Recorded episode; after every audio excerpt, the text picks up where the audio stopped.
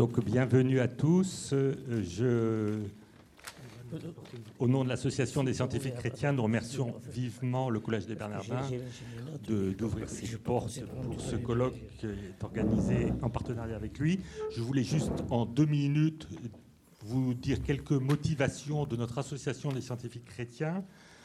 Donc euh, nous nous regroupons régulièrement et quelques-unes de nos motivations, c'est euh, d'une part euh, face à un certain milieu laïciste militant, nous pensons que la science et la foi ne peuvent pas être opposées l'une à l'autre.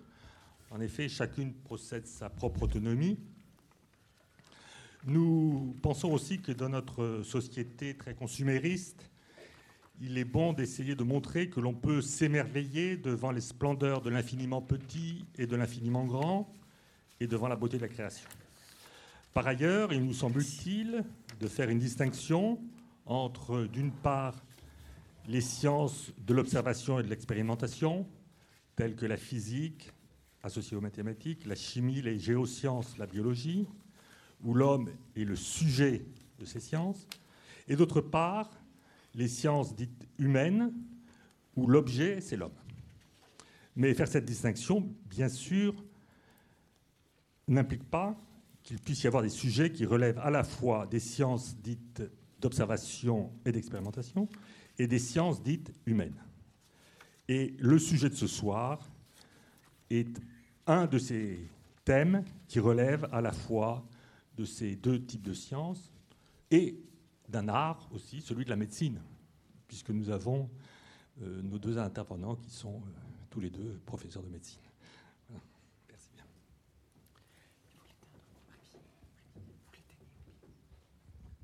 Sous le pied. Merci à, Rémi Santis et à l'Association des scientifiques chrétiens d'avoir proposé au Collège des Bernardins et organisé si remarquablement cette soirée, avoir communiqué pour vous permettre d'être euh, ici et de profiter de nos deux invités qui ont beaucoup à nous dire euh, et sur un des sujets qui évidemment sont, me semble-t-il, culturellement les plus décisifs aujourd'hui, puisqu'il s'agit de ce que les sciences du cerveau nous enseignent sur la tâche la plus noble de l'humanité, chercher à comprendre sa condition. On peut interroger beaucoup de sciences aujourd'hui qui ont beaucoup à nous dire sur la manière dont l'humanité parvient à la connaissance et à la réflexion sur qu'est-ce que c'est qu'être humain. Sûrement que la paléontologie, les sciences de la préhistoire ont beaucoup à nous apprendre, les sciences humaines et sociales en général, mais la médecine, euh, quand elle touche à cette... Euh, alors je ne vais pas le, nommer comme un organe ou quelque chose comme ça qui paraîtrait trop extérieur, quand elle touche à cette partie de nous-mêmes qui est si essentielle et si fragile, comme le montre la maladie, euh, pour, pour l'exercice de la pensée, mais aussi pour la vie émotive, pour la motricité, pour l'indépendance, pour la liberté. Qu'est le, cerveau Les sciences humaines nous rendent un grand service pour admirer la merveille que nous sommes et en prendre soin, puisque, comme aime à le dire le professeur Lucien Israël, euh, qui n'est pas un spécialiste de, neurosciences, mais un cancérologue réputé, donc qui a sauvé beaucoup de vies, chaque vie, chaque vie humaine est précieuse, dit cet homme qui se dit agnostique. Et le signe pour moi, médecin, que chaque vie humaine est infiniment précieuse, c'est qu'il n'y a plus de synapses dans un seul cerveau humain, qu'il y a de particules dans l'univers c'est dire combien sont multiples les progrès et les développements que nous attendons de la science, que nous espérons tous, euh, pour mieux nous connaître, pour mieux nous respecter, et aussi les, périls évidemment qui sont possibles, puisque tout savoir nouveau demande un saut éthique pour intégrer ce savoir dans un service de l'humain, alors qu'on pourrait en faire un instrument de dispersion de l'humain. Je m'appelle Antoine Guggenheim, je suis un spécialiste de rien de ce dont je viens de parler, sinon que les questions humaines m'intéressent. Au Collège des Bernardins, je dirige un pôle de recherche qui travaille sur des questions frontières entre la théologie et les sciences humaines, des questions de société communes à tous les hommes de notre temps, tous les hommes et femmes, quels qu'ils soient. Nous avons aujourd'hui l'honneur et la joie euh, d'accueillir Dominique Laplane, qui est professeur honoraire euh, de la Salpêtrière. Merci.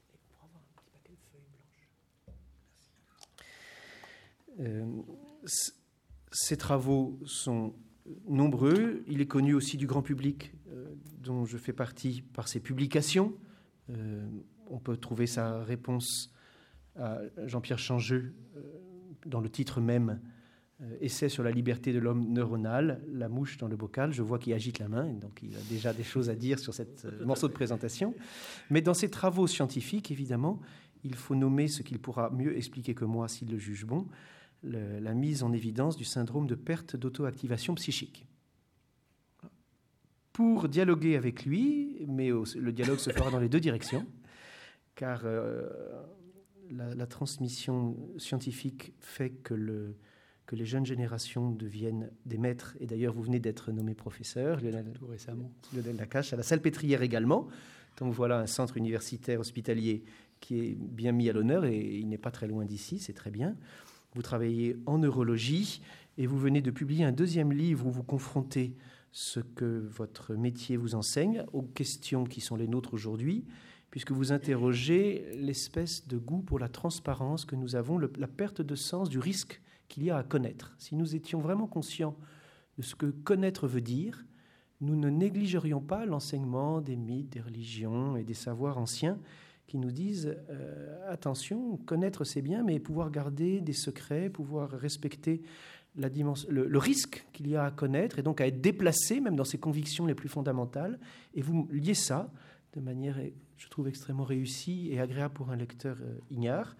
Vous liez ça à la, au dernier résultat dont vous faites, vous faites écho sur le, fait que le cerveau lui-même ne, ne perçoit rien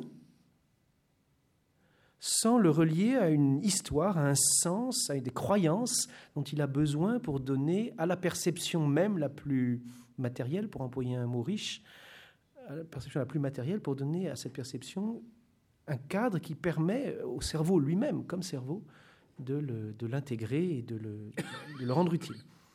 Donc, c'est dire que chacun de vos deux exposés sera riche, à la fois par la compétence médicale et scientifique qui est la vôtre, et aussi par la profondeur humaine qui vous permet de passer du laboratoire à la place publique, comme pour reprendre la métaphore de Pasteur, et reprendre la veste de l'homme public et vous exprimer sur des sujets qui sont de portée plus philosophique, éthique, voire religieuse. Ce que nous vous proposons comme euh, soirée, c'est de donner la parole à chacun des deux intervenants pendant une dizaine, une douzaine de, minutes, chacun à son tour, et puis de les faire dialoguer les uns avec les autres pendant un, bon temps, euh, et puis ensuite avec vous tous dans la salle, ce qui fait que ceux qui sont secondaires auront eu le temps de rejoindre les primaires et de préparer leurs questions. Visiblement, des micros pourront passer pour que vous puissiez participer à cet échange savant. Monsieur le professeur Dominique Laplane, vous avez la parole. Oui, vous m'avez vu gilet la main quand vous parliez de réponse à changer. Ce n'est pas tout à fait mon intention. Car euh, c'est vrai que c'est le livre de Changeux qui a suscité mon premier travail de réflexion sur la conscience. Mais euh, en tenant compte euh, du, fait que, au fond, je, partage avec lui l'idée que toute notre activité mentale, y compris la conscience, est fabriquée par notre cerveau. Ça, c'est un point. Donc, il ne s'agissait pas de m'inscrire à l'encontre, mais d'aborder une question euh, qui n'est pas présente dans le livre de Changer, autant que je me souvienne, en tous les cas, qui était, puisque nous sommes des hommes neuronaux, qu'est-ce que, que devient notre liberté? Et c'est une question qui m'a paru d'une grande importance euh, au point de vue de l'anthropologie de l'homme neuronal que nous sommes. Alors, l'évidence m'est apparue que Changeux traitait avec une certaine euh, légèreté la conscience, euh, qui n'était plus le phénomène subjectif par excellence, au point que nous ne connaissons que la nôtre et ne pouvons qu'en prêter aux autres humains, mais, et ça je le cite, ce qu'il est convenu d'appeler la conscience se définit comme un système de régulation globale qui porte sur les objets mentaux et sur leurs calculs. Alors, je n'ai pas le temps de discuter euh, l'évolution de la pensée de Changeux, car elle s'est quand même euh, un petit peu tempéré, disons. mais je vais sauter directement pour nous situer dans le bain à une citation bien postérieure de Crick pour schématiser le mode de pensée global du milieu cognitiviste.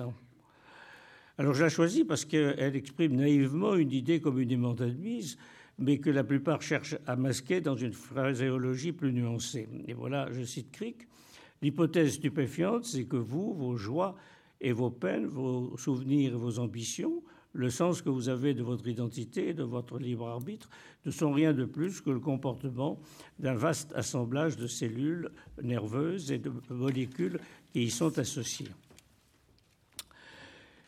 Ma douleur, donc, euh, par exemple, n'est rien de plus qu'une agitation neuronale. Autant dire c'est la comparaison que je prends volontiers, que, le déplacement d'une automobile n'est rien d'autre euh, qu'une étincelle euh, dans son moteur.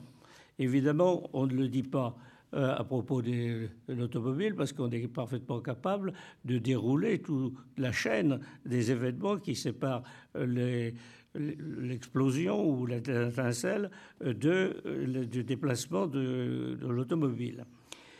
Mais pour le cerveau, on ne parvient pas à, établir cette euh, succession de faits et il y a, tout le monde le dit, on appelle généralement ça le gap, euh, un énorme fossé.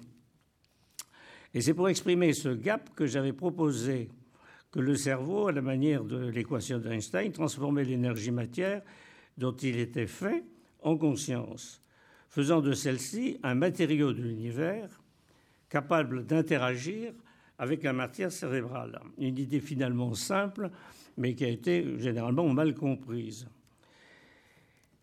Elle a été considérée souvent comme euh, purement spéculative, alors que cette opération était finalement simplement une manière de verbaliser une évidence, euh, tout comme Newton a dénommé attraction universelle une, euh, ce qu'il constatait dans, ses calculs et qu'il a appelé comme ça avec un succès qui a été certain, mais tardif, car on lui a reproché à l'époque de faire agir des faits à distance, comme dans la philosophie, oui, la philosophie ou la physique du Moyen Âge. Et par conséquent, c'était une régression. J'aurais pu parler d'émergence. Mot déjà et encore à la mode, utilisé par les philosophes et les cognitivistes pour marquer, comme moi, l'origine matérielle de la conscience, mais masquer la rupture qui est la dématérialisation de la conscience, alors que mon intention était au contraire de marquer, de marquer cette rupture. J'ai peut-être dit marquer tout à l'heure, c'était masquer euh, dans l'intention de ceux qui utilisent l'émergence. Et moi, je voulais la marquer, de euh, la faire ainsi entrer parmi les matériaux de l'univers. Avec ce statut, la conscience pouvait prétendre devenir le substrat, certes fabriqué par le cerveau, mais pas à partir de rien, euh, qui était en quelque sorte soustrait à ces mécanismes et à ces conditionnements et capable d'interférer avec lui. Et de fournir ce point d'appui indépendant, cette base de la liberté relative qui me paraît nécessaire de conserver à l'homme neuronal.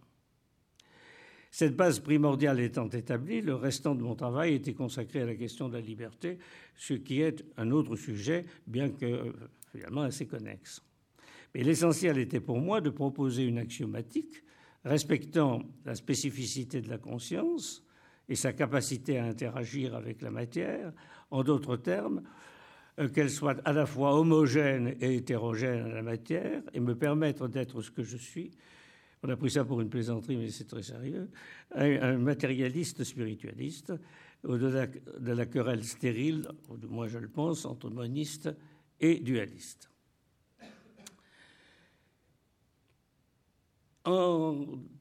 J'ai travaillé sur la conscience, et longtemps à mon insu, je vais vous l'expliquer.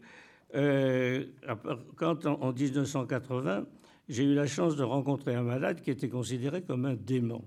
C'est un sujet donc tout à fait différent du précédent. Laissé seul, il restait inerte sans aucune activité ni initiative. En revanche, lorsqu'il était stimulé par son entourage, il était capable de répondre avec pertinence à des questions soulevées par la conversation, à condition d'être directement interrogé. Il bridgeait un bon niveau, celui qui était le sien avant sa maladie. Euh, et de fait, ce malade qui était muet au début de ma consultation répondait de façon lapidaire, parcimonieuse, mais toujours pertinente aux questions qui lui étaient posées. Il était difficile à tester car il fallait tout le temps le stimuler, mais il atteignait alors des scores normaux et même supérieurs. L'information la plus précieuse et la plus curieuse était que dans les périodes de solitude et d'apathie, il ne s'ennuyait pas, il ne trouvait pas le temps long, il ne dormait pas et restait conscient mais ne pensait à rien. Il voyait bien ce qu'il y avait de saugrenu dans cette situation, il avait eu quelques difficultés à trouver la réponse qui lui paraissait la meilleure pour exprimer cet état, c'était le vide et le néant. Après la publication de ce premier cas, d'autres me furent adressés ou bien furent publiés par d'autres neurologues. Et la multiplication des observations euh, par des observateurs différents donnèrent de la consistance à ce syndrome de perte d'auto que j'appelais de perte d'auto-activation psychique, et euh, permis euh, de cartographier les lésions qui étaient responsables du syndrome et par conséquent de décrire le circuit de l'auto-activation psychique. Vous passerez sur les détails, bien entendu. Un point très intéressant, très intéressant, m'a fait réfléchir, c'est que ni moi-même, ni les autres neurologues qui ont participé à l'établissement de ce syndrome n'y ont vu un trouble de la conscience ou se référant à la conscience. Pour que je le réalise, il a fallu que je tombe, par hasard, sur des lectures concernant le bouddhisme et l'hindouisme, qui rapportaient des états connus sous le nom de pure consciousness, conscience pure, obtenus par certains méditants orientaux, donc, dans lesquels ils restent à la fois conscients et néanmoins sans pensée aucune. Les philosophes et les scientifiques occidentaux se refusent pour la plupart à prendre au sérieux cette pure consciousness, euh, d'abord euh, à cause de l'atmosphère mystique qui les entoure, et d'autre part en raison de l'évidence philosophique qu'on ne peut pas être conscient de rien. Ces lectures, au contraire, m'ont fait comprendre que ces militants orientaux parvenaient à inhiber volontairement les circuits qui étaient lésés, de manière le plus souvent définitive chez mes patients neurologiques. Ces observations donc euh, sont intéressantes sur le plan factuel parce qu'elles séparent d'une manière assez radicale la conscience de l'information, le hard problème du soft problème, parce que le soft problème est beaucoup plus facile à rattacher au fonctionnement du cerveau, la conscience et ses corrélats. On aura l'occasion d'en parler, bien entendu. Mais euh, l'histoire de cette découverte est aussi intéressante comme illustration que nous ne raisonnons jamais qu'en fonction de nos préjugés. Mes préjugés et ceux de mes collègues neurologues étaient d'abord qu'on ne pouvait pas être conscient de quelque chose, euh, sans, sans l'être de quelque chose, et d'autre part que je ne voulais pas me frotter au problème de la conscience, persuadé que j'étais que la science n'était pas armée pour l'approfondir. Je pense toujours un peu d'ailleurs. Bon. Euh, maintenant, euh, au contraire, je pense que ces observations de perte d'auto-activation devraient pouvoir nous apporter des informations intéressantes avec l'utilisation des techniques actuelles euh, de l'imagerie cérébrale qui ont fait des progrès énormes car à mon premier malade, j'avais tout juste eu un scanner et il fallait que j'ai l'idée que ça se passait pour les noyaux gris pour des raisons qui importent peu, pour aller voir les lésions qui étaient passées inaperçues de mes collègues qui l'avaient vu précédemment. Et donc euh, aussi, s'il existe une différence d'activité cérébrale entre les états de pure consciousness des méditants et celle des pertes d'auto-activation lésionnelles. Je pense aussi euh, que euh, ça offre une possibilité, lorsque les stimulations cérébrales euh, seront devenues très sélectives, très anodines, de peut-être parvenir à créer cet état, ces états artificiellement. C'est un peu un rêve. Je ne sais pas si ce sera réalisable. Voilà les, travaux sur la conscience et sont en rapport à cette perte d'auto-activation psychique. Et je dirais, un dernier point, c'est que j'ai aussi beaucoup travaillé sur un sujet qui n'est pas directement en rapport avec euh, la conférence, qui est la pensée sans langage et les rapports euh, de la pensée et du langage. Alors, ce n'est pas en rapport directement, mais comme nous allons utiliser le langage, euh, il y a forcément un certain rapport. Je vous remercie. Merci beaucoup, monsieur le professeur. Merci. Merci Antoine Guggenheim pour cette invitation et Rémi Santis aussi. Et beaucoup de plaisir à être là et à discuter aussi avec Dominique Laplane. Euh, alors juste euh, pour, présenter très brièvement quelques jalons qui nous permettront peut-être de, discuter. Euh, simplement avant tout à rappeler que je vous le dis parce que parfois lorsqu'on interagit avec, avec des, voilà, des, collègues qui proviennent plutôt du champ des sciences humaines plutôt que des sciences entre guillemets dures, il y a parfois ce, cette crainte ou ce fantasme que si par exemple on s'intéresse comme matérialiste à la pensée, eh bien nécessairement la fin de l'histoire, aussi excitante soit-elle au milieu, va terminer par une sorte d'éliminativisme, c'est-à-dire qu'on va réduire et ensuite, hop, en fait, et ça, c'est absolument incorrect. Et je, veux simplement dire que même lorsque vous êtes psychologue cognitiviste ou neuroscientifique cognitiviste ou neurologue euh, neuropsychologique, euh, donc spécialisé sur ces questions, mais qui s'intéresse à ces questions, le phénomène qui vous intéresse est un phénomène psychologique. Ce n'est pas un phénomène moléculaire, ce n'est pas un phénomène euh, métabolique, c'est un phénomène psychologique, c'est comment une représentation mentale naît dans un esprit d'un individu.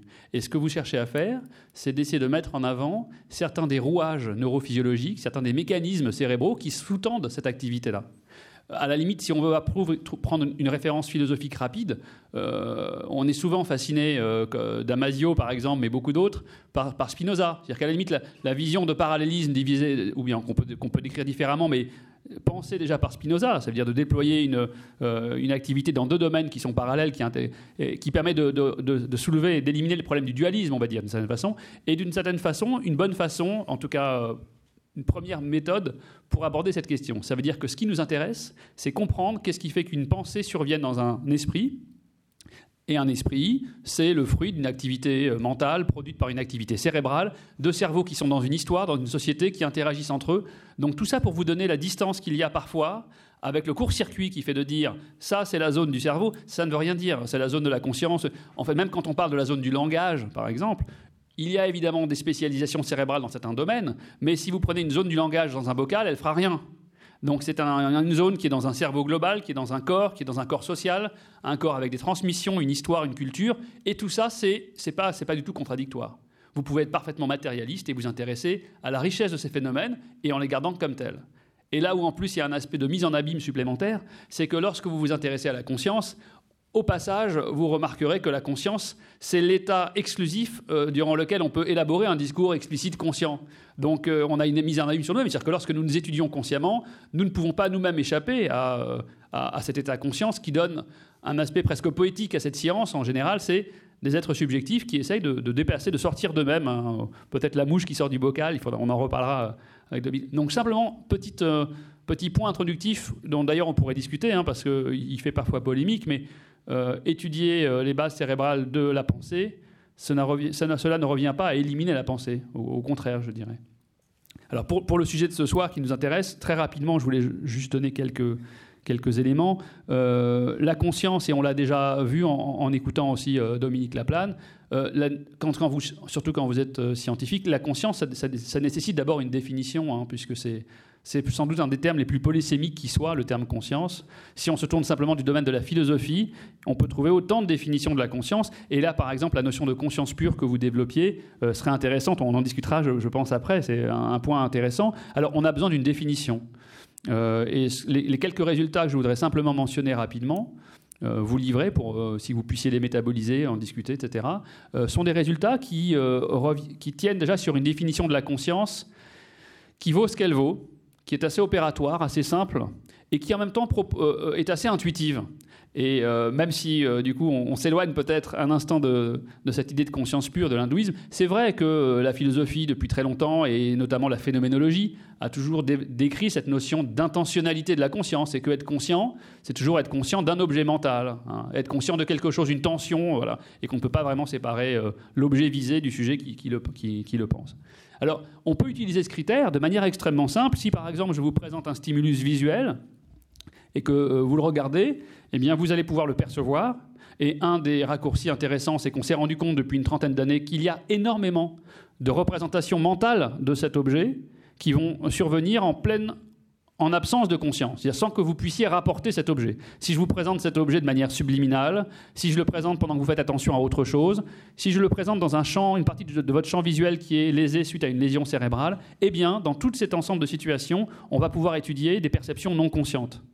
Mais pour autant, lorsque vous avez conscience du verre, qu'est-ce qu'on veut dire par avoir conscience Notre définition, c'est ce qu'on peut appeler d'un néologisme la rapportabilité. C'est-à-dire que lorsque vous avez conscience d'une représentation mentale, ici perceptive, eh bien on va exiger comme critère que vous soyez capable de vous rapporter cette représentation mentale à vous-même, un aspect réflexif, conscience de quelque chose. On revient sur cet aspect intentionnel. Alors on peut discuter ce critère, on pourra discuter, j'espère également, ses rapports avec le langage, puisqu'il y a des formes euh, sous cet angle-là, on pourrait décrire des formes de perception consciente, mais avec une rapportabilité qui n'est pas une rapportabilité langagière, ou en tout cas certains des éléments sont peut-être langagés, mais qui ne sortent pas par un acte de langage, qui ouvre la question de la conscience animale, de la conscience euh, chez des patients qui sont privés euh, d'aspects du langage, pas seulement l'aspect moteur, mais des aspects plus élaborés, ou de, ou de patients déments, etc. Alors une fois qu'on pose ce cadre, juste quelques résultats. Ce qu'il semble aujourd'hui, évidemment, comme Dominique Laplane le disait, on est très très loin d'avoir euh, la solution, c'est ce qui fait d'ailleurs que c'est intéressant. Eh bien, s'il y a comme élément quand même assez consensuel, c'est que pour être conscient, au sens où je viens de vous le dire, il faut au minimum deux conditions physiologiques. La première condition, c'est qu'il faut être éveillé, il faut une fonction de vigilance une fonction de vigilance. Et on sait depuis les années 50, vous voyez, c'est pas tout à fait récent, mais depuis les années 50, on sait qu'il y a une structure qui est essentiellement développée dans le tronc cérébral et qui monte vers une structure qu'on appelle le thalamus et qui va ensuite projeter vers tout le cortex. Ce système, on l'appelle le système réticulé activateur ascendant et notamment euh, euh, des travaux de Moroudi et Magoun, des, travaux aussi en France, euh, à Lyon et, ailleurs, qui ont beaucoup développé cette théorie-là. Donc en gros, vous avez, pour le schématiser de manière vraiment métaphorique, vous avez besoin d'avoir un système qui joue un peu un rôle d'excitateur, de neuromodulateur excitateur de l'activité du cortex. Donc pour vous donner un exemple simple, si ce système, cet interrupteur est off, eh bien nous ne sommes pas conscients. Par exemple, dans le sommeil profond, je ne parle pas du sommeil paradoxal, dans le sommeil profond, nous ne disposons pas d'un état conscient tel que je viens de le décrire une capacité à rapporter des états mentaux. Euh, si on est malheureusement dans le coma, c'est ce qui se passe. Dans le coma, vous pouvez avoir dans des formes de coma pur un patient qui va avoir une lésion du tronc cérébral ou un dysfonctionnement métabolique ou autre chose, avec un cortex qui est absolument normal anatomiquement, simplement qui ne peut pas être allumé, on va dire. Première condition, donc une condition de vigilance, une fonction de vigilance. Mais cela ne suffit pas. Cette, cette condition-là est en général assez facile à expliquer et à comprendre. La deuxième condition, qui est plus difficile, et notamment dans notre domaine qui est aussi celui de la, médecine, de la clinique, c'est que vous avez des situations dans lesquelles les patients neurologiques ont un système de réticulé qui marche. Donc des fois ils dorment, et des fois ils sont éveillés. Et c'est facile de voir qu'ils sont éveillés parce que dans leur lit, sans que vous les pinciez, sans que vous les appeliez, ils vont ouvrir les yeux. Mais pour autant, certains de ces patients sont éveillés, mais ne sont pas conscients. Conscients toujours au sens que je viens de vous dire, être capable de rapporter des états mentaux. D'accord? Perceptif, mnésique, émotionnel, quel que soit le contenu de la représentation mentale. Et il y a notamment deux illustrations cliniques assez, assez, assez fréquentes, malheureusement, ou en tout cas assez, assez classiques maintenant aujourd'hui. La première, c'est ce qu'on appelle l'état végétatif, ce qu'on a l'habitude de qualifier ainsi de syndrome d'état végétatif. Et l'état végétatif, en dehors du fait que c'est une situation évidemment souvent dramatique, c'est beaucoup plus compliqué à comprendre pour les familles, pour les médecins, pour le personnel soignant, non médical aussi, parce que vous avez affaire non pas à quelqu'un qui vous semble dans un coma profond, mais vous avez affaire à quelqu'un qui peut avoir les yeux ouverts sur le monde. Et quand on voit quelqu'un qui a les yeux ouverts, on a du mal à imaginer que derrière ses yeux, il n'y a pas un regard, une pensée, une subjectivité, même si elle est entravée dans son expression. Et malheureusement, dans certaines situations, c'est le cas. C'est-à-dire que des patients peuvent être éveillés mais non conscients. Et qu'est-ce qui se passe en général chez ces malades? Eh bien, le système de réticulé peut fonctionner encore, puisqu'ils ont des périodes d'éveil. Mais le problème, c'est que même lorsque ce système est on, disons, et peut exciter le cortex, en général, suite à des lésions corticale ou, disons sans être technique, thalamo-corticale massive, bilatérale, eh bien le patient en fait n'a plus la masse critique de cortex nécessaire à faire naître cette représentation. Et notamment, on reparle de, Jean-Pierre Changeux, de Stanislas Dehaene aussi. Euh, on a depuis une quinzaine d'années développé un modèle qu'on appelle le modèle de l'espace de travail global qui essaye de rendre compte d'une partie de ces résultats. Alors une fois qu'on a ces deux modèles, vous voyez que c'est vraiment un aller-retour entre la science et la médecine. C'est-à-dire qu'on a des recherches avec euh, une théorie, in fine, euh, de théorie de la connaissance, de la conscience, mais au passage aussi, euh, le rôle des malades, à la fois comme source d'information et comme retour, est important. Et juste pour terminer, à la base de ce, ce, type de travaux, on peut du coup identifier dans l'activité cérébrale, dont parlait Dominique Laplane, avec différents outils, de l'EEG, de l'IRM fonctionnel, d'autres techniques, on peut essayer de commencer à faire la part des choses dans l'activité cérébrale entre ce qui procède non consciemment, au sens où je l'ai défini, et ce qui procède consciemment. Avoir par exemple, lorsque je vous fais écouter un son, une sorte de signature électrophysiologique qui nous dise le sujet a pris conscience de l'information. Et quand on sait faire ça, ça devient intéressant chez des malades qui ne communiquent pas avec nous pour savoir s'ils ont pris conscience des, informations, s'ils sont conscients ou pas, par exemple. Donc ces premiers résultats euh, sont en train d'arriver. Et j'aimerais juste terminer en disant autre chose. C'est que être conscient, donc vous voyez qu'on peut commencer à essayer de manière, c'est des balbutiements, mais déjà intéressant, de décrire une neurophysiologie de la conscience, certaines étapes, certains gros résultats. C'est pas la finesse encore de ce qu'on espère, et puis l'autre aspect, c'est que quand vous êtes conscient, il se passe autre chose. Et Antoine ouvrait en, disant ça, euh, c'est que lorsque vous êtes conscient, effectivement, vous avez cette propriété de réflexivité, de conscience du monde, conscience de vous, rapporter des états mentaux, etc. Mais il se passe autre chose, et c'est l'aspect qui, moi, m'intéresse le plus actuellement, c'est que être conscient, c'est systématiquement également euh, construire du sens. Dès qu'on accède consciemment à une information, cette information, euh, en réalité, on ne la prend pas pour ce qu'elle est dans un premier temps, immédiatement, de manière irrépressible, on l'utilise à nos schémas narratifs personnels. Alors ça peut paraître très métaphorique, comme ça ça peut être n'importe quoi, ce que je vous dis, mais on aura sans doute l'exemple, l'occasion de donner des exemples cliniques pour vous donner vraiment des illustrations très, très naturelles et très puissantes de ce que ça veut dire. Et en gros, ce que je pense, c'est que quand nous sommes conscients, eh bien, cette attrication entre l'objectif et le subjectif est absolument euh, manifeste. C'est-à-dire que ce n'est pas, premièrement, euh, je décris euh, de manière extérieure ce qui, arrive à ma conscience, mais en fait, dès que quelque chose gagne votre conscience, vous, c'est un support d'interprétation et de croyance au sens large, hein. évidemment pas que religieuse, de croyance subjective, qui peut être mis à jour. Alors, chez nous, ça se met à jour assez facilement, c'est assez bien contraint par le réel, donc on ne s'en rend pas vraiment compte. Mais à nouveau, en observant des malades, chez lesquels ce que j'appelle ces, ces, FIC, ces fictions, interprétations, croyances, eh bien, ces, productions comme ça, conscientes, interprétatives, sont tellement loin de la réalité, tellement, si vous voulez, absurdes, qu'on voit que c'est une couche de fiction, une couche qui est d'histoire que le cerveau se raconte. Mais cette couche d'histoire ne survient pas que chez certains malades, elle survient chez chacun d'entre nous, simplement chez des patients, comme c'est plus caricatural, c'est plus facile à voir. Mais, et donc ça, on rentre vraiment à ce moment-là dans les neurosciences des, des fictions, quoi, les neurosciences de la subjectivité, et qui me semble aussi un des points importants de la conscience. Je ne sais pas si c'est peut-être un peu trop long, j'ai pas compté, non, les, minutes. Euh, vous avez tous les deux un gros surmoi qui fait que vous respectez l'horaire qui a été choisi, c'est formidable. Merci beaucoup. Merci. De, je, je, propose, on a une rencontre ce soir qui a dans le titre deux mots, et que je pense que la première chose qu'on peut faire, c'est à partir des deux exposés, vous venez de dire un petit peu quels sont soit vos travaux, soit les choses que vous, auxquelles vous attachez de l'importance, c'est qu'on reprenne chacun de ces mots et vous exprimiez l'un euh, aussi en vis-à-vis de l'autre sur déjà qu'est-ce que vous appelez dans, dans, votre métier, qui est à la fois recherche et médecine, conscience? Quel est le phénomène dont vous parlez? C'est moi qui parle? Euh, Par exemple. Bon. Eh bien, euh, quand on me parle de cette question de définition de la conscience, je me réfère, comme d'ailleurs beaucoup de monde, à la citation de William James qui euh, déclarait, et c'est à mon avis très profonde, nous savons très bien ce qu'est la conscience tant qu'on ne nous demande pas de la définir. Et euh, d'où une divergence qui s'est produite dans l'interprétation, ou bien c'est un mot vide de sens, c'est naturellement le cas de tout ce qui est le positivisme logique, et même Wittgenstein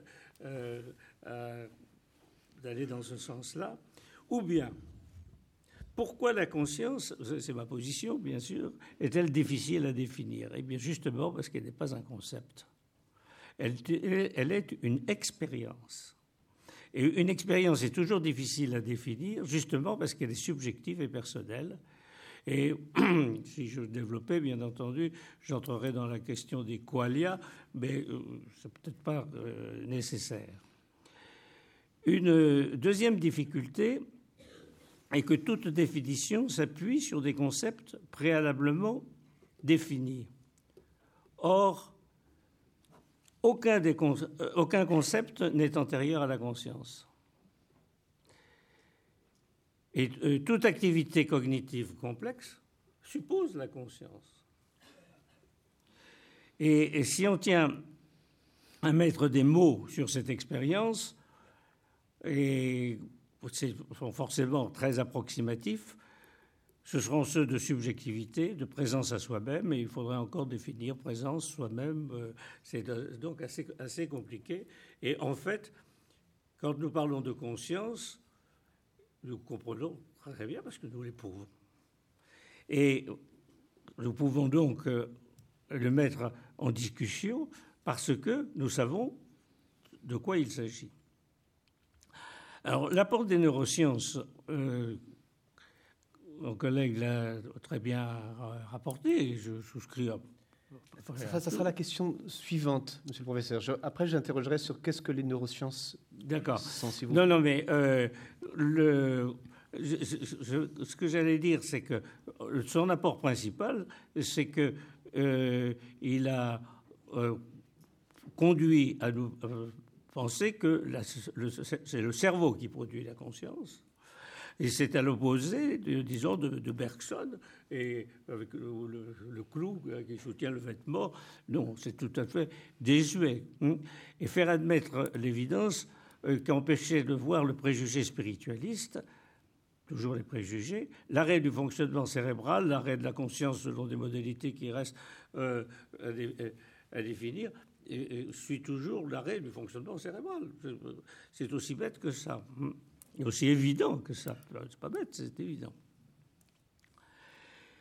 Elle euh, nous montre les, performances remarquables des processus inconscients. Bon, ça, je, euh, on, peut-être, il y en a déjà eu un mot, mais c'est tout à fait important. Et euh, on est surpris, mais intéressé par le fait que la conscience contrôle en partie ces phénomènes inconscients. C'est très intéressant ça. Si bien qu'à la définition classique euh, de la conscience comme subjectivité, il faut ajouter son action sur les mécanismes son, euh, cérébraux et son rôle dans l'invention, un point sur lequel, euh, d'ailleurs, on retrouve ça au, niveau des sciences cognitives, mais euh, plus encore euh, d'une manière philosophique. Je signale la thèse de mon ami Michel Dubois euh, qui développe cette idée-là et conclut on ne peut ni expliquer ni déduire l'intention d'autres données du réel. Cela veut dire que l'intention fait partie du réel au même titre que le fondement de ce réel et cela rappelle cette existence de la conscience par elle-même. Et ça, c'est la philosophie je crois qu'en tous les cas, l'invention fait partie de ce que nous devons discuter à propos de la conscience. Alors je dirais ce que n'est pas la conscience. Alors là, je vais aller un petit peu à l'encontre de ce que vous avez été dit. Si nous restons incapables, je cite la, la cache, euh, si nous restons incapables de parler de conscience autrement qu'en termes purement subjectifs, alors ce concept continuera d'échapper à la psychologie, ça c'est pas évident, mais aux neurosciences, c'est d'accord. pour cette raison, les cognitivistes veulent, euh, à la suite de Varela, qui joue un rôle assez important euh, dans cette évolution, remplacer la conscience par ses corrélats. Et euh, Varela appelait ça naturaliser la phénoménologie ou la conscience, d'ailleurs. Comme si, euh, la, conscience avait besoin de naturaliser. Elle est dans la nature. Alors, ma question, c'est la conscience se plie-t-elle aux exigences des cognitivistes? Or, ces exigences sont pour moi surprenantes. Surprenantes. L'attention est un prérequis de la conscience, c'est-il dit. C'est exactement l'inverse. À mon avis, c'est la conscience qui, qui, est présupposée avant toute attention. Et par conséquent, je ne suis pas d'accord avec cette formulation. Et je vais en prendre un exemple banal dans la vie courante. Euh, il m'est arrivé récemment de prendre la clé de ma boîte aux lettres pour ouvrir la porte de l'immeuble. Hum. Bon, euh, je n'avais pas perdu conscience, mais je ne faisais pas attention. Euh, mon geste était presque, normal, presque normal.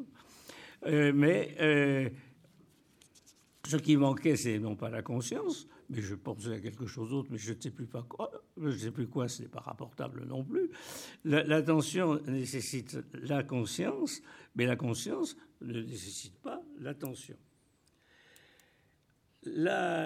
alors, l'utilisation des, des, des, eh bien, tout dépend de ce qu'on veut en faire.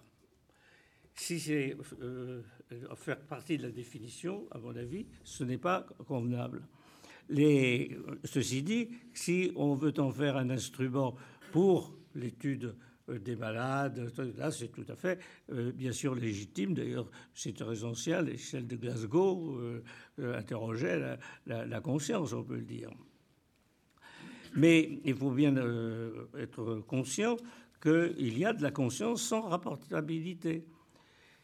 C'est important du point de vue de la définition dans la vie courante, euh, bon, j'en ai donné un exemple, euh, et, pour, pouvoir la rapporter, il faut avoir, euh, en plus d'être conscient, avoir prêté d'attention. Les gens que j'ai croisés dans le métro tout à l'heure, je suis incapable de vous les décrire, de vous dire qui ils étaient, ou comment ils étaient. Il y a aussi les exemples pathologiques et les, grands amnésiques comme euh, particulièrement euh, euh, ce malade au début de la neurochirurgie, on n'en a pas eu d'autres, pour la raison qu'on comprendrait, auquel on avait enlevé les deux hippocampes, et le résultat était une amnésie au fur et à mesure, mais quelque chose d'absolument fantastique. Mais il n'avait pas, il était incapable de rapporter la moindre chose, mais il n'était pas du tout inconscient. Et vous répondrez tout à l'heure. Oui, bien sûr. je, je mémorise consciemment tout ce que. Euh, alors, euh, la, rapportabilité, l'exécution d'ordre complexe, ce sont des critères de présence euh, de conscience utilisables tant qu'on ne vise pas à une définition, mais pour des, critères pratiques de sémiologie. Voilà ce que je voulais dire. Un autre exemple que j'ai le temps, oui, mais bien sûr que j'ai pris dans votre, euh, vos ouvrages, euh, c'est la question du, euh, conditionnement différé ou par trace. c'est un petit peu compliqué à expliquer, mais je vais essayer de le faire très rapidement. Si je le fais imparfaitement, vous compléterez. tout le monde connaît le, chien de Pavlov. bon, on, lui tend un morceau de viande ou le fait renifler, ça le fait saliver, et puis on associe un signal lumineux ou sonore, peu importe. Et au bout d'un certain temps, il suffit du signal sonore pour le faire saliver. tout le monde sait ça. Et le conditionnement euh, différé est un petit peu euh, une astuce intéressante d'ailleurs, qui consiste à, décaler les, deux signaux l'un par rapport à l'autre. Et euh, on s'aperçoit que les amnésiques qui sont capables d'être conditionnés dans les conditions pavloviennes, ne le sont pas dans cette condition euh, de conditionnement différé. Bien. Et puis, on fait ça chez des sujets normaux, et si j'ai bien compris, euh, il y a deux, types de réponses. Il y a ceux qui sont conditionnés et qui sont capables effectivement de dire oui, oui, j'ai bien noté qu'il y avait un rapport entre les deux. Et, d'autre part, ceux qui euh, ne sont pas conditionnés et qui sont incapables d'établir cette relation. Alors on nous dit, mais alors, est-ce que c'est une propriété de la conscience? Ben, Ça me paraît extrêmement aventuré, car on ne sait pas du tout ce qui s'est passé au niveau du soubassement euh, neurologique, et s'il s'agit de, phénomènes concomitants ou de, phénomènes dépendants l'un de l'autre. C'est important parce que euh, on, pourrait aller euh, jusqu'à euh, dire que euh, l'apprentissage par trace, c'est-à-dire différé, nécessitant la conscience, tout animal pouvant acquérir ce, type de conditionnement alors là je cite exactement parce qu'il faut être exact, pourrait ainsi être dépositaire d'une forme de conscience plus ou moins éloignée de la nôtre. Alors, je, je, l'ai cité très exactement à cause du conditionnel. Et effectivement, euh, c'est à envisager, mais c'est absolument pas démontré. Euh, bon, je vais passer. Je, propose qu'on donne euh, au professeur Nakache la possibilité de, répondre sur quelques-uns des points, mais surtout de reprendre la présentation telle que, telle que vous la feriez. D'accord. Vous l'avez ébauché tout à l'heure. Oui, mais c'était, c'est un défi que vous me lancez en fait, pour voir si vraiment je suis conscient, je peux répondre à tout ce que vous, tout ce que vous non, me non, dites. Non, mais c'est, c'est, c'est mais, euh, non, mais c'est, très, non, mais c'est très important parce que c'est, une objection. Oui, oui, mais bien justement, mais je l'entends comme ça et c'est bien parce que ça permet aussi d'avoir un aspect très euh, euh, dialectique et didactique de ça.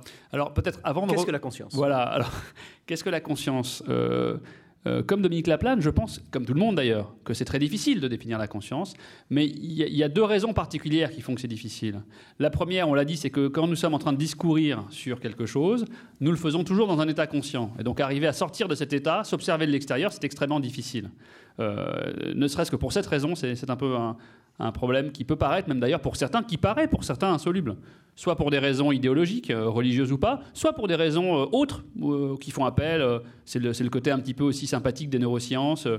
vous avez des, gens qui vont vous dire, en, trafiquant un peu le théorème d'incomplétude de Gödel ou le principe d'incertitude d'Eisenberg, de dire on, ne pourra jamais se connaître, l'auto-intelligibilité est, hors de propos, etc., hors d'atteinte.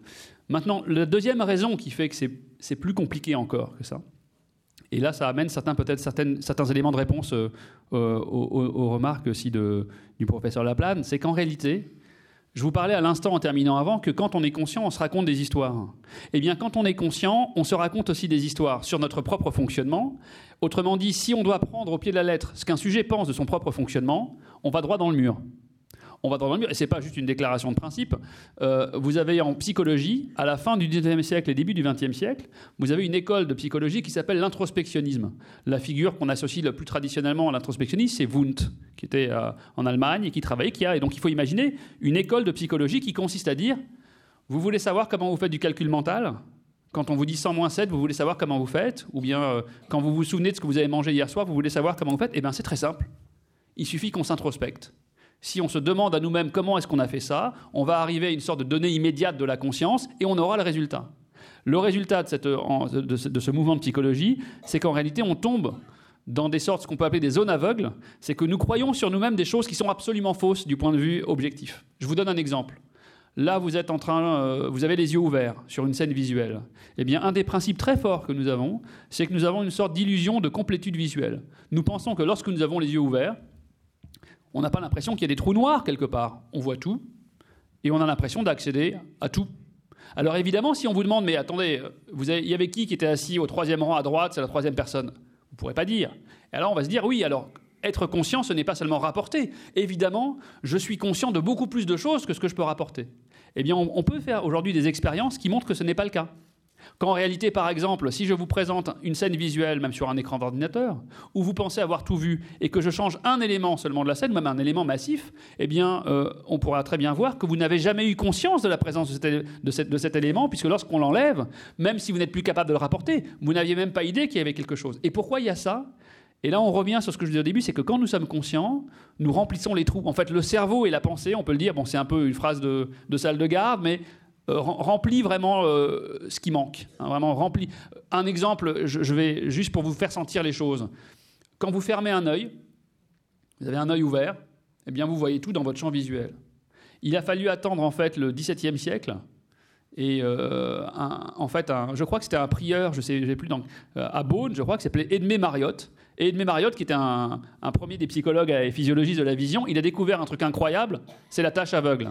Alors c'est quoi la tâche aveugle? Vous savez, c'est un test qu'on utilise. C'est que si vous promenez un objet, vous laissez un œil ouvert, l'autre est fermé, et vous promenez un objet dans le champ visuel, il y a un endroit où vous fixez droit, vous vous fixez droit devant vous, vous ne voyez pas l'objet, et il y a un moment donné, l'objet va disparaître, vous ne le verrez plus. Qu'est-ce que ça veut dire? Ça veut dire qu'effectivement, dans votre champ visuel, il y a une région dans laquelle vous ne voyez plus. Alors ensuite, lorsqu'on découpe un œil, une rétine, on voit qu'il y a un trou dans la rétine pour faire passer des vaisseaux, etc. Donc on peut comprendre pourquoi il n'y a pas d'information sur la rétine. Mais le phénomène le plus merveilleux de la tâche aveugle, c'est pas qu'il y ait une tâche aveugle, c'est que vous ne le sachiez pas, que nous ne le savions pas. Ça veut dire, nous ne sachions pas. C'est-à-dire qu'en fait, lorsque nous voyons le monde, là où il y a ce trou, notre cerveau colore le monde. et donc on appelle ça des, phénomènes de filigine, de remplissage. Donc il y a plein d'expériences très amusantes. Ça veut dire qu'il remplit comment? Il remplit avec ce qu'il a sous la main. Donc si vous voyez un motif avec des, barres, eh bien là où il y a un trou, vous verrez une barre. Et si à la place vous mettez un rond euh, multicolore, mais comme il n'y a pas de rond multicolore après, ailleurs vous ne le verrez pas évidemment. Autrement dit, on peut même rentrer dans les mécanismes d'édition non consciente du cerveau et de la pensée. Alors pourquoi je vous fais tout ce développement? Pour dire que s'intéresser à la conscience, qui est un phénomène subjectif, c'est notre objectif, c'est ce qui nous intéresse, mais en même temps, il faut évidemment pas prendre pour argent comptant ce que nous pensons de nous-mêmes.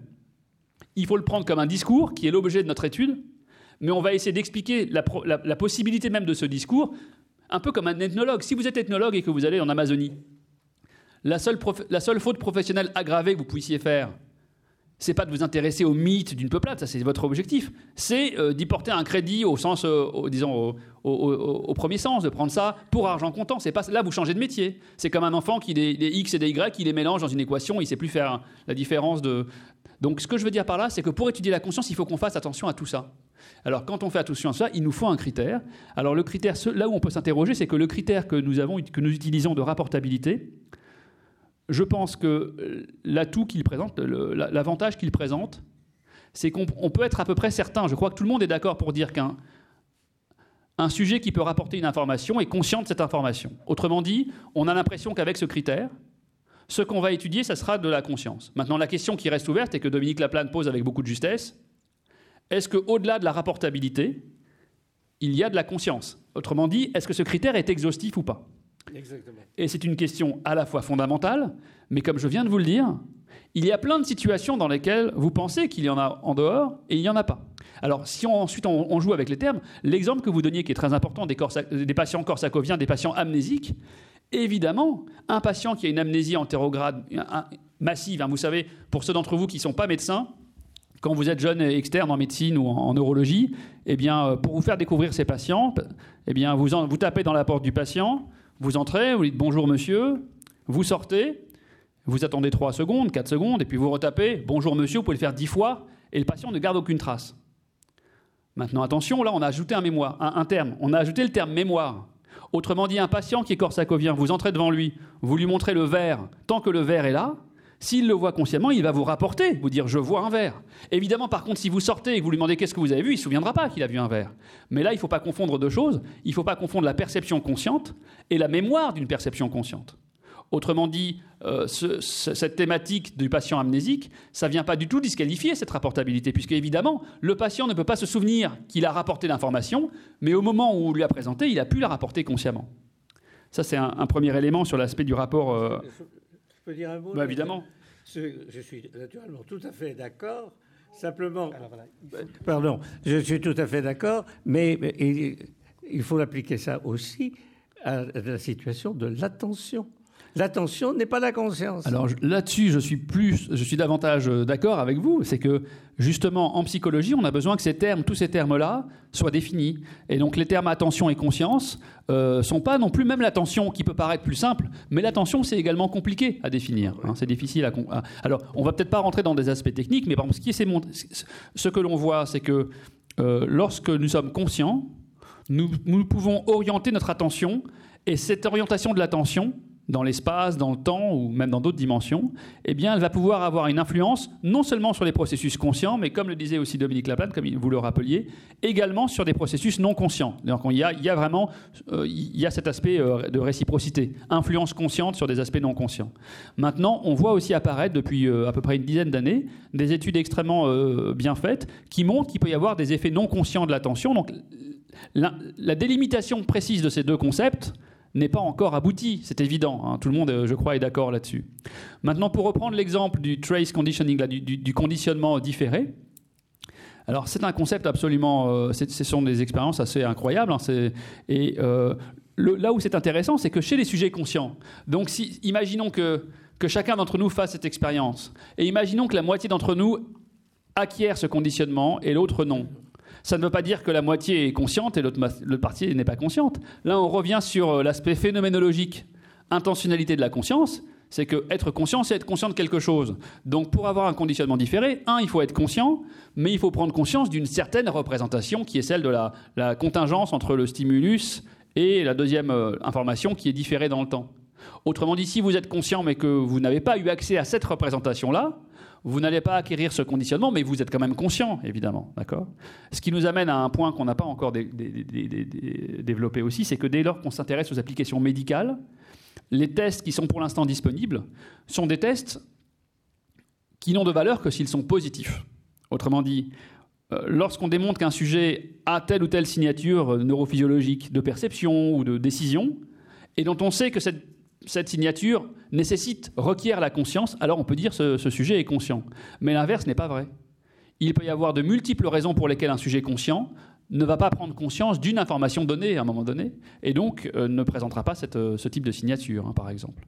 Peut-être euh, m'arrêter pour qu'on puisse interagir sur d'autres entre nous ou avec, avec la salle. Alors, on, questions. On, on, donnera la parole à la salle à 9h pour respecter l'emploi du temps qu'a présidentiellement décidé Rémi Santis et on aura 40 minutes à ce moment-là. Donc on va continuer entre vous ce travail d'élaboration de, Et peut-être c'est à vous, Lionel Nakache, d'interroger euh, Dominique Lapin sur une chose qu'il a dite, puisqu'il vous a lui-même... Euh, Moi, euh, un, des aspects qui, je pense, vous l'avez mentionné, hein, Dominique, mais qui est vraiment très important, c'est que on peut revenir peut-être sur cet aspect de, du tableau de perte d'auto-activation psychique. Alors c'est je le dis sans aucune flagornerie, mais c'est un tableau neuropsychologique extrêmement important en fait. C'est-à-dire que la découverte de ce tableau-là est euh, une des étapes importantes pour réfléchir justement au bas cérébral de la conscience.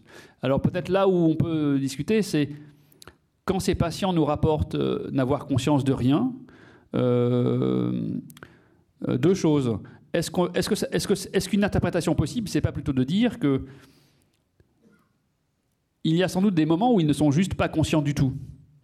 Et que lorsqu'ils sont conscients en réponse à des sollicitations qui vont euh, euh, les faire interagir, et donc peut-être arriver à, activer depuis l'extérieur, hein, c'est comme ça que ça se passe, c'est qu'on peut activer le malade de l'extérieur, il ne peut plus s'auto-activer, mais de l'extérieur, il est activable, si vous voulez. Alors est-ce que dans ces moments-là, ils ont un fonctionnement conscient, ils peuvent interagir avec nous, et que quand on les interroge sur leur discours, sur les périodes dans lesquelles ils ne sont pas euh, stimulés par l'extérieur, est-ce que vous pensez qu'il puisse y avoir une place pour une reconstruction d'un discours conscient, mais qui doit viser quelque chose qui n'était pas conscient au moment où Un peu comme si vous voulez, lorsque des patients se réveillent du coma, euh, il est extrêmement courant que vous ayez des reconstructions euh, euh, par les patients de ce qu'ils ont perçu et qui sont parfois des représentations fictives. Ce qui n'enlève rien du tout, au contraire, mais ce qui donne plus de même d'intérêt, je crois, à ce, tableau-là. Je voulais avoir votre réaction là-dessus. ma réaction, c'est que j'entends mes, mes, malades et quand ils me disent qu'ils ne pensent à rien, je, leur dis mais on ne peut pas. Oui. Sans penser à rien, ce n'est pas possible. C'est déjà quelque chose. Il y en a un qui m'a répondu ben vous docteur peut-être, mais moi non. Hein Alors bon, je ne peux pas aller euh, beaucoup plus loin, et, c'est pour ça que je pense que les études d'IRM fonctionnel ou d'autres euh, sur le fonctionnement cérébral, car ce, ce, sont des malades, enfin les plus purs en tous les cas, qui sont tout à fait extraordinaires, car c'est comme s'il y avait un, un, bouton on-off. Euh, quand ils sont laissés seuls, ils sont off. Hmm. Et, si on intervient, alors ça pose aussi des questions, mais ça, amènera des voies de la stimulation extérieure, mais enfin, c'est une autre question qui n'a pas lieu d'être abordée ici. Mais c'est quand même tout à fait extraordinaire. On a l'impression que tout leur euh, système cognitif, et je prends ça dans un sens très large, parce que même euh, émotionnellement, ils, sont vides, d'après ce qu'ils mm. racontent, et que euh, la, démonstration de leur comportement aussi est là pour le renforcer. moi, j'ai rapporté des choses, que je l'ai dit, je n'ai pas rapporté ça comme être de la conscience. Oui, je sais. Euh, parce que je trouvais ça. Euh, non, parce que j'y ai pas pensé. vous voyez, vous faites comme eux là. très, exactement. Je, n'y ai pas pensé euh, parce que j'étais sous le poids d'un préjugé qui, à savoir qu'on ne peut pas être conscient sans être conscient de quelque chose. Mm. Et c'est la lecture de, c'est comme je vous l'ai raconté, qui m'a fait dire, mais c'est comme ça que nous avons posé les choses, mais est-ce que c'est bien vrai? Je ne veux pas beaucoup plus loin. Euh, euh, et l'étude de savoir, effectivement, quand vous faites, là je m'aventure un terrain que, vous connaissez beaucoup mieux que moi, mais quand vous faites une, étude de l'activité IRM fonctionnelle, euh, de, de, sujets sains en leur disant ne pensez à rien, eh bien, il reste toujours une activité de fond. Et il serait extrêmement intéressant de voir si cette activité de fond est nettement diminuée ou même suspendue. Oui, absolument. Il y a, il y a en fait il y a un courant de travaux qui ont été notamment euh, dirigés initialement par un chercheur américain qui est un des, des, chercheurs les plus importants en imagerie cérébrale fonctionnelle, c'est Marcus Reichel, et qui a décrit le premier, maintenant une quinzaine d'années, euh, ce qu'on appelle, ça se rapproche d'ailleurs, vous avez raison de cette thématique, qu'on appelle le resting state ou, l'état de repos. Ça veut dire qu'évidemment, quand un cerveau est au repos, euh, il n'est jamais au repos quand il est vivant.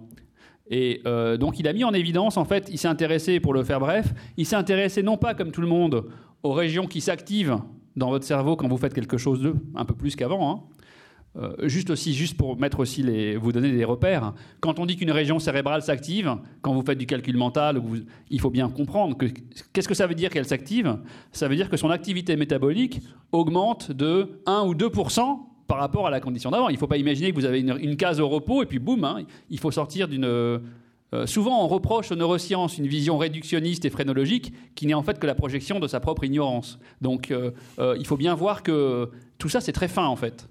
Donc, vous avez un cerveau qui est toujours en train de fonctionner de manière en réseau, distribué, et puis il y a des toutes petites variations que vous pouvez saisir, un peu comme un truc musical, si vous voulez. Et ça, ce sont des, signatures d'états mentaux. Alors, quand on est au repos et qu'on ne fait rien, Marcus Reichel s'est dit pour savoir quelle est l'activité au repos, on va laisser des sujets ne rien faire, des sujets conscients, et puis des fois, on va leur faire, faire, quelque chose. On va leur dire, regardez cet objet, euh, comptez, euh, etc. Et il s'est intéressé aux régions qui se déactivent, qui baissent leur activité pendant qu'on fait quelque chose. Et là, il a découvert du coup un réseau qui, qui en fait engage plutôt euh, les régions en fait médiales postérieures, le précuneus, le cortex singulaire postérieur et un peu vers l'avant. Et ces régions-là, elles semblent aujourd'hui impliquées dans l'introspection. C'est-à-dire que lorsque nous vraiment une machine euh, euh, disons, à fiction qui, tourne sur elle-même sans vraiment s'alimenter de l'extérieur, semble associée au métabolisme de ces régions-là. Donc c'est vrai que ce serait très intéressant chez ces, patients, les patients en PAP, euh, perte d'auto-activation psychique, de voir s'ils ont des perturbations de ce réseau-là. Et, et, en vous écoutant, je pensais aussi que l'autre mot qui nous intéresse aussi ce soir, c'est il y a la conscience, euh, le fait que euh, on, le discutait, en aparté euh, tous les trois avant, mais pour nous, la cognition et l'émotion, c'est extrêmement, c'est lié. Hein, il n'y a, pas de, dichotomie particulière. Mais il y a un terme peut-être très important qu'il faut rajouter à émotion, c'est motivation. C'est qu'en réalité, dès lors en plus qu'on s'intéresse à la liberté, aux actes volontaires, on peut pas tomber, on peut pas éviter ce concept de motivation. Et il s'avère que les, les, patients qui ont été décrits par Dominique Laplane, les lésions qu'ils ont, dans cette partie des noyaux gris centraux semble impliquer dans des, lésions d'un circuit qui est un circuit essentiel pour l'automotivation. Donc il faut imaginer ces patients comme des patients qui peut-être n'auraient plus la possibilité de, de s'auto-générer une motivation. Et donc de ne pas s'impliquer spontanément dans aucun but en fait, aucune action, et que à l'extrême, si vous n'avez plus du tout de motivation, du tout, du tout, du tout, c'est pas que vous êtes juste déprimé, etc. Mais peut-être que l'extrême de l'absence de motivation, d'automotivation, c'est peut-être euh, la perte d'auto-activation psychique et, qu'on dépend de l'extérieur. Un peu comme en neurologie, euh, il y a un syndrome qui s'appelle le syndrome frontal. Eh bien, dans les formes les plus graves du syndrome frontal, le patient va avoir son comportement totalement dicté par l'environnement. Vous mettez un stylo, il va écrire, vous mettez un verre, il va boire, même s'il n'a pas soif. Donc, euh, c'est pas la même chose, mais l'idée commune, c'est de dire que vous avez des fois des dimensions de comportement qui ne peuvent plus être générées de l'intérieur, mais qui vont être totalement, euh, totalement euh, déterminées par, par ce qui se passe, par les sollicitations extérieures d'autres sujets qui seraient très intéressants à étudier, qui ne sont pas tout à fait les pertes d'auto-activation euh, psychique comme euh, je les ai représentées, mais ce sont les malades qui ont des lésions singulaires antérieures, ou unies ou bilatérales, en particulier euh, très bien décrites par Damasio et aussi par Luria. L'observation de Luria vaut la peine d'être euh, relue méticuleusement. Elle est splendide. Et euh, la différence avec les pertes d'auto-activation, c'est que les gens ne, euh, ne, sont pas immédiatement activables. Mais quand on les interroge rétrospectivement, sur la période dans laquelle ils étaient pratiquement muets, et enfin pas pratiquement, ils étaient muets, et ils sont capables de dire mais je ne pensais à rien. Euh, vous pouvez oui, même un hmm. auteur aussi peu suspect parce que ça le gêne énormément Damasio par rapport à ce que ça se sent hein. euh, ces, théories sur, la mémoire mais voilà encore une autre catégorie de patients très proches et qui serait passionnant d'étudier c'est aussi pour ça que peut-être dans notre métier en, neurologie euh, disons moi c'est aussi une impression c'est qu'indépendamment de toute tout, point de vue subjectif aussi sur le monde, sur comment fonctionne, etc. Euh, lorsque vous voyez des patients qui ont des lésions cérébrales, euh, je pense, je pense qu'il y a peu de gens, quoi, je sais pas, je m'aventure là, mais quand vous vraiment vous voyez ces patients, euh, vous avez vraiment, dire, une conception matérialiste de, la pensée, en fait, euh, d'après moi, s'impose quasiment. Et c'est pas, je trouve ça très très bien d'ailleurs, mais euh, elle s'impose dans le sens où en réalité vous êtes confronté quand vous suivez ces malades, quand vous les voyez, quand vous les suivez. Un exemple, c'est par exemple les, les, affections neurodégénératives, affections neurodégénératives comme euh, maladie d'Alzheimer ou d'autres maladies. Il y a des maladies en neurologie, à la limite. C'est une petite parenthèse, mais ça peut être intéressant. Mais il y a des maladies en neurologie qui à la limite sont des supports pour une vision dualiste, si on pousse à l'extrême. Je prends un exemple. L'exemple le plus connu, c'est ce qu'on appelle le syndrome de verrouillage ou le syndrome d'enfermement. On l'utilise en anglais en fait, c'est le locked-in syndrome, vous savez, qui a été euh, euh, euh, notamment très, très médiatisé. Aujourd'hui, tout le monde le, connaît grâce aux, à deux ouvrages en France, notamment ceux de Dominique Bobby, qui était un patient qui est décédé, et puis d'un second patient aussi qui a écrit un, livre, je crois que s'appelait Putain de silence, si je me souviens bien. Puis il y a eu le film sur euh, le scaphandre et le papillon, etc.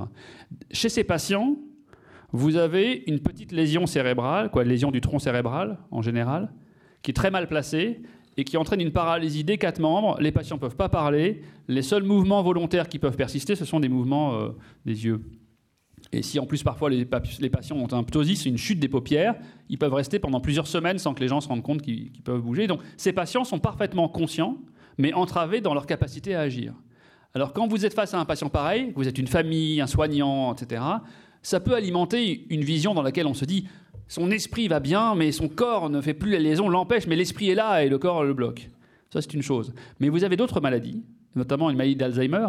Quand vous suivez des patients dans les phases avancées, ce que vous voyez en fait, c'est pas une pensée qui est entravée dans son expression. Si vous voyez devant vous une pensée qui se dénature dans les aspects euh, les plus euh, divers que vous puissiez décrire. Et quand vous faites ce type d'expérience en neurologie, j'ai pris cet exemple et il y en a d'autres, quand vous faites ce type d'expérience, eh bien, euh, évidemment que le fait d'associer le fonctionnement du cerveau, alors la question du corrélat dont parlait Dominique Laplane tout à l'heure, un corrélat, c'est pas vulgaire, un corrélat, c'est quels sont les mécanismes qui sous-tendent telle fonction, euh, la reconnaissance visuelle, la perception, la mémoire, et puis des fonctions encore plus, euh, entre guillemets, abstraites. Eh bien, pour nous, toutes ces fonctions-là participent d'un même... Euh, d'une même économie, on va dire, et qui engagent évidemment alors le cerveau, je vous l'ai dit tout à l'heure, pas tout seul, un cerveau dans une culture, etc. Mais, mais mais donc je voulais juste donner cet éclairage-là, c'est que lorsqu'on voit, je crois, et c'est aussi en médecine, c'est l'intérêt d'être médecin quand on travaille dans ce domaine-là, c'est que l'expérience des malades vous apporte énormément de choses. C'est-à-dire quand vous voyez un malade amnésique, quand vous voyez un malade qui est, eh bien, vous comprenez rapidement beaucoup de choses parce que vous ne pourriez pas les imaginer tout seul, ou bien, euh, voilà. Donc il y a aussi cet aspect à prendre en compte. Alors les neurosciences, ça se résume heureusement pas à la médecine, et puis il y a beaucoup de choses qui se, euh, qui se font hors de la médecine, mais il y a cette intersection qui a un point particulier. Merci, Vous en venez au point où je, voudrais, à ce moment-là de notre timing, euh, c'est-à-dire considérer le deuxième mot qui est dans notre, le thème de notre soirée, qui est le mot justement neurosciences, mais c'est bien, on ne pouvait pas parler de la conscience longtemps sans parler de son objet de connaissance qui est les neurosciences. À moins que vous vouliez ajouter quelque chose sur ce que vient de dire Lionel Nakache, j'aimerais qu'on consacre une dizaine de minutes à, ensemble, nous éclairer les uns les autres sur euh, cet autre objet qu'est les neurosciences, quelles sont leurs procédures, quels moyens nous nous avons qui ne sommes pas des scientifiques de décoder votre langage pour repérer ce qui est métaphorique, ce qui est euh, objectif, ce qui est livré à la libre discussion, etc. Est-ce que vous voudriez avant Oui, je vais intervenir, mais c'est pour poser une question. c'est la, question est, la suivante. Il a beaucoup insisté dans ce livre et encore ici sur le fait que toutes nos représentations sont fictionnelles. Euh, il va très loin dans ce domaine-là, puisque euh, il vous dit que euh, si cette bouteille, c'est finalement nous avons une fiction qui peut penser que la bouteille est sur sa table. je, pourrais retrouver la, citation exacte. Et, d'ici par hasard, par un tour de magie, hein, elle disparaissait. Ah, vous auriez, ben, bien sûr. Alors, euh, euh, moi, je suis beaucoup moins euh, idéaliste, en quelque sorte, que je, crois que nos sens nous rapportent quelque chose mmh. du monde extérieur. Ce quelque chose est entièrement biaisé par nos sens et notre cerveau. Là, il avait très judicieusement insisté là-dessus. et le, et puis, de, toute façon, il est évident que nous ne connaissons pas, nous ne voyons pas les ultraviolets et les rayons X, etc., etc. Euh, on pourrait euh, allonger la liste et que finalement, nos sens nous ont renseignés sur le monde macroscopique, mais quelle découverte extraordinaire quand on est entré dans le monde microscopique.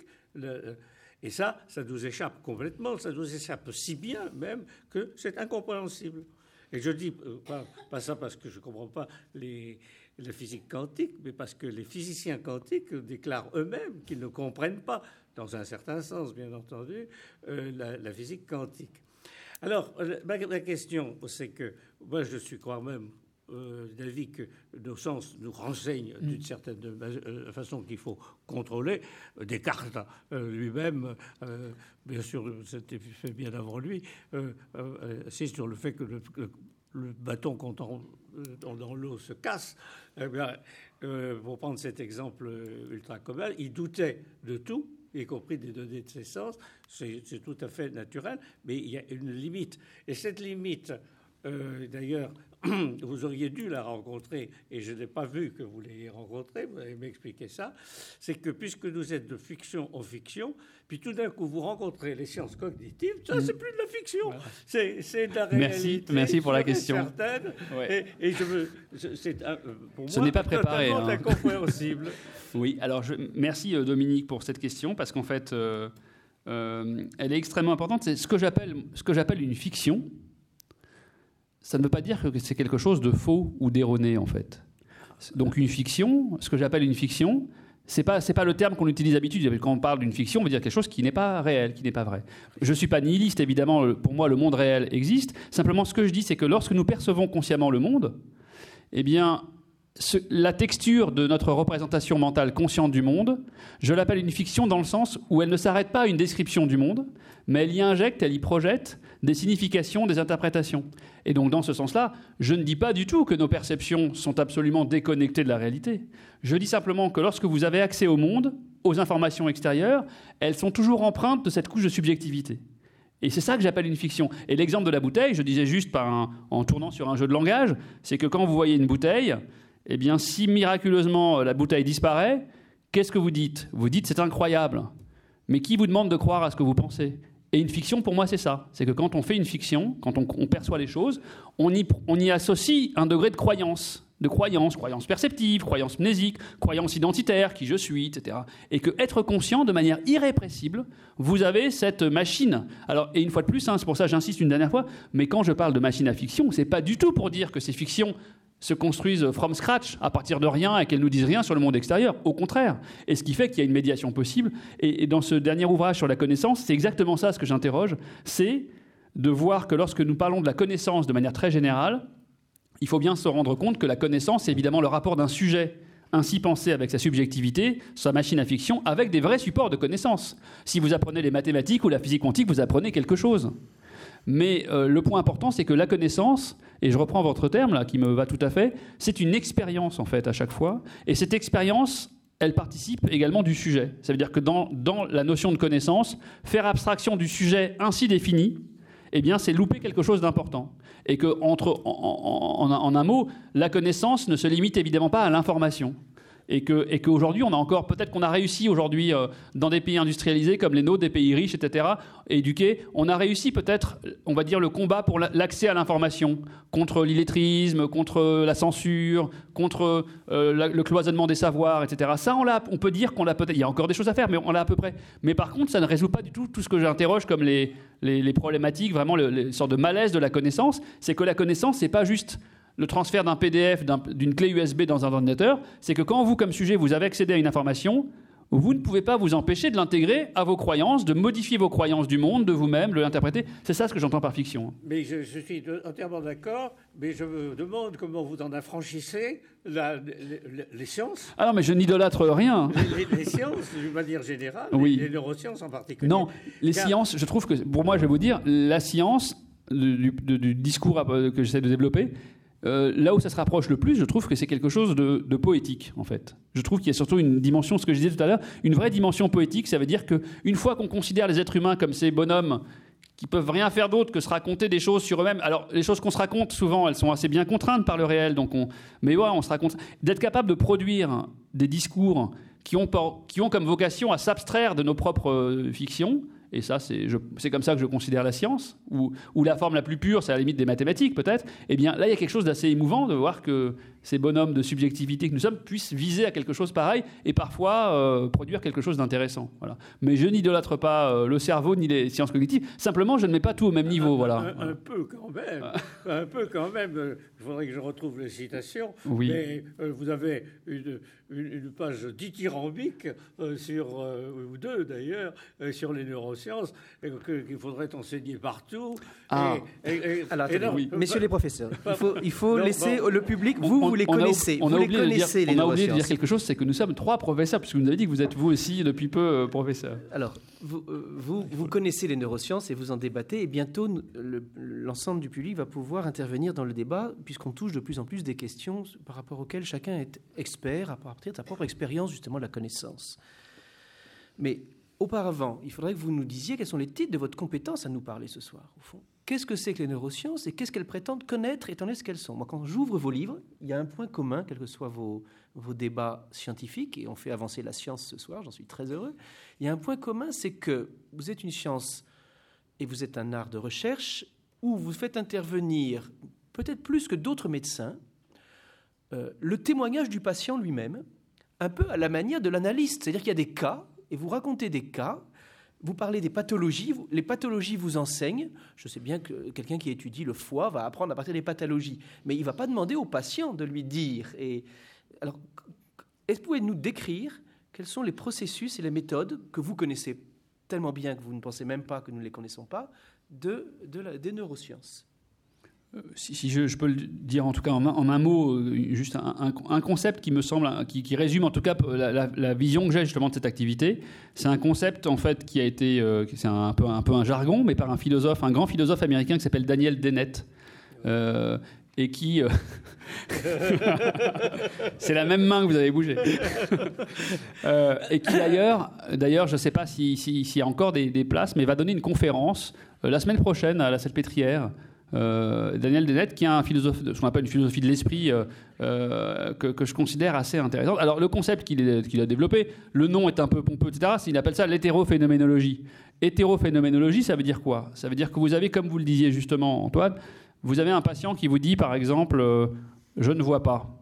Je prends un exemple, patient qui vous dit, je ne vois pas dans cette partie du champ visuel suite à une lésion cérébrale, pas une lésion d'un œil. Et puis vous vous dites, ben, il peut me raconter ce qu'il veut à la limite. C'est un peu ce que vous dites. Euh, pourquoi faire confiance au discours d'un patient? Alors ce que vous allez faire, c'est que vous allez utiliser le discours du patient. Et là, à la limite, l'analyste aussi peut utiliser le discours d'un patient. Mais le point euh, qui différencie les deux démarches, c'est que vous allez utiliser ce discours du patient, mais sans lui donner une toute puissance et à le prendre au pied de la lettre. Vous allez le confronter à des méthodes objectivantes. Donc par exemple, par exemple, vous présentez des objets. Vous présentez par exemple un mot. Je vous donne un exemple très très simple. Vous présentez euh, un visage à un patient qui ne voit pas dans une partie du champ visuel. Et vous lui dites, est-ce que vous avez vu, euh, est-ce que vous avez vu euh, ce visage? Il va vous dire, euh, non, je ne l'ai pas vu. Et puis des fois, vous lui montrez du côté où il voit. Et vous lui dites, quand vous voyez le visage, vous le voyez, ah oui, je le vois. Alors je vais vous donner deux boutons. Avec la, avec la main gauche, par exemple, vous allez appuyer à gauche quand le visage est neutre au niveau émotionnel, et vous allez appuyer à droite quand il fait peur. Je donne un exemple parmi mille. Alors le patient peut le faire et puis vous dit oui, je vois le visage et puis j'arrive à le faire. Et puis dans les visages que vous lui montrez du côté où il ne voit pas, il va vous dire subjectivement je ne vois pas et vous allez pouvoir observer à, à son insu que là où il pense répondre au hasard, et des fois les patients sont un peu hésitants, ils disent attendez moi la science ça m'intéresse, mais c'est pas, je vais pas jouer au casino, répondre au hasard, dire n'importe quoi. Eh bien vous pouvez découvrir, et c'est une, authentique expérience que je vous raconte, que un visage et l'émotion véhiculée par un visage peut dans certaines situations être perçu de manière non consciente, dans le sens où le sujet vous dit je n'ai rien vu, mais lorsque vous l'obligez à fournir une réponse, on appelle ça un choix forcé, vous voyez qu'il va répondre de manière quasiment identique, aussi correcte que dans l'autre cas. À ce moment-là, vous pouvez le mettre dans un, l'allonger dans un appareil d'imagerie cérébrale et voir que les visages qui n'ont pas été perçus consciemment, du point de vue subjectif, ils activent néanmoins un système émotionnel, mais que ce système émotionnel est par exemple activé de manière modulaire, de manière localisée, alors que lorsqu'il en prend conscience, il y a autre chose qui se passe. Donc vous voyez, on prend le discours du, patient, mais on le conjugue à des méthodes soit de la psychologie expérimentale, soit de la, physiologie, ou de l'électrophysiologie, ou de la neurophysiologie, et on voit comment se construit le discours et si on tombe sur quelque chose de, cohérent. C'est un exemple hein, parmi, parmi beaucoup, mais... Oui, non, je suis tout à fait. Mais vous êtes sur des nets, là. Vous non, mais euh, je, suis tout à fait d'accord avec euh, le fait, premièrement, qu'il faut croire ces malades. Ça, c'est la première chose. Il faut croire euh, que ce qui est dit est intéressant, mais il ne faut pas croire leurs interprétations.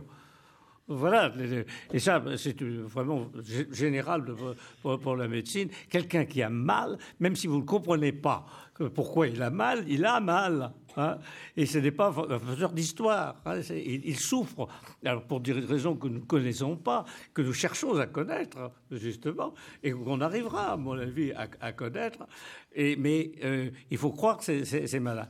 Mais euh, naturellement, on n'est pas obligé de croire toutes les, explications qu'il vous donne pour les raisons pour lesquelles il, ça, c'est un point qui est très important.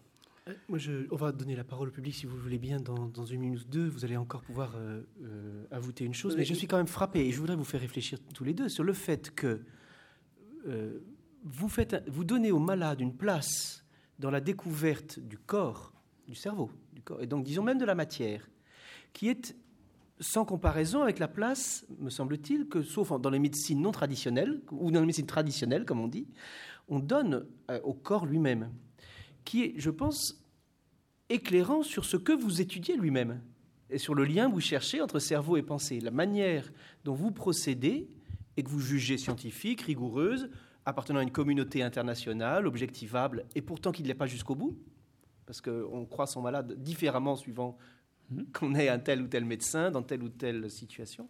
Il me semble que là, il y a quelque chose qui peut vous aider, moi qui suis plutôt un peu philosophe, à dépasser quelque chose que vous acceptez tous les deux, ce qui est le dogme de Descartes. Euh, il faut décider si c'est de la matière ou de la pensée. Parce qu'on a déjà décidé que ce n'était pas la même chose. Hmm. Et donc, c'est-à-dire qu'on a déjà une certaine idée de la matière. Or, euh, un corps, justement, le corps, que vous, le corps parlant, le par-l'être, pour parler comme Lacan, que vous interrogez, vous lui donnez une place pour découvrir des choses qui sont matérielles que ne donne aucun, aussi que donnent des médecins, mais euh, très différemment. Et ça, je pense que ça, ça dit quelque chose de votre, de votre épistémologie et, même de l'objet que vous étudiez. C'est intéressant ce que vous dites. Et en même temps, euh, là, dans les, les exemples qu'on a, qu'on a pris à la fois euh, Dominique Laplane et moi, on a beaucoup parlé euh, de, patients, mais il faut bien en remettre aussi ceci dans le fait que souvent les patients donnent, des, donnent en fait la, la voix à des compréhensions de concepts qu'on pas, auquel on n'aurait pas accédé. Mais il y a toute une, il y a en fait l'immense volume de cette recherche est conduit chez ce qu'on appelle le sujet euh, euh, neurologiquement sain. donc la plupart de ces, de ces concepts vont être ensuite euh, vérifiés, réétendus ou corrigés. ce, qui ne, ce qui ne disqualifie pas du tout ce que vous venez de dire. Mais on a beaucoup parlé des, patients, mais évidemment, les patients jouent rôle, un rôle particulier, et surtout aussi pour des gens comme nous, ça veut dire qu'ils sommes aussi à l'interface entre les neurosciences plus fondamentales et, les neurosciences cliniques, c'est comme ça qu'on les appelle. Mais il y a évidemment tout un domaine euh, qui, est extrêmement intéressant. Euh. il y a toute cette partie de travail sur les machines, sur l'imagerie, tout le travail que vous faites sur l'imagerie. Ah oui, alors on pourrait parler ça. Le travail sur l'imagerie, c'est absolument, euh, absolument fabuleux parce que c'est un peu ce que je disais tout à l'heure, c'est que quand vous lisez en raccourci telle région s'active, il faut bien comprendre ce que ça veut dire s'active. S'active, C'est pas, c'est, on arrive dans des choses euh, d'une subtilité incroyable. En, fait, le métier qui est le plus euh, euh, indispensable de plus en plus, c'est d'être d'être un, physicien ou un mathématicien qui fait du traitement de signal, qui peut rentrer dans, dans des analyses extrêmement subtiles de ces données d'imagerie hein, actuellement. je voudrais, avant de, donner la place au public, quand même, nous, avons un, consensus considérable sur. Je suis un matérialiste, comme je l'ai dit mais aussi spiritualiste. Et cet aspect-là n'a pas du tout été euh, abordé. Ça va, venir, ça va venir. dans le débat. Ça va venir dans le débat. Bon, alors. Euh, euh, je, préfère. Oui, je suis mais, oui, mais je, je, veux dire que, moi, la question que je me pose, que je pourrais apporter mes réponses en tous les cas, c'est comment se fait-il que, sur un plan qui est purement factuel, à savoir que la conscience, telle que je l'ai définie, n'appartient à aucun élément de la physique et de la chimie, ne se rencontre jamais. Hein.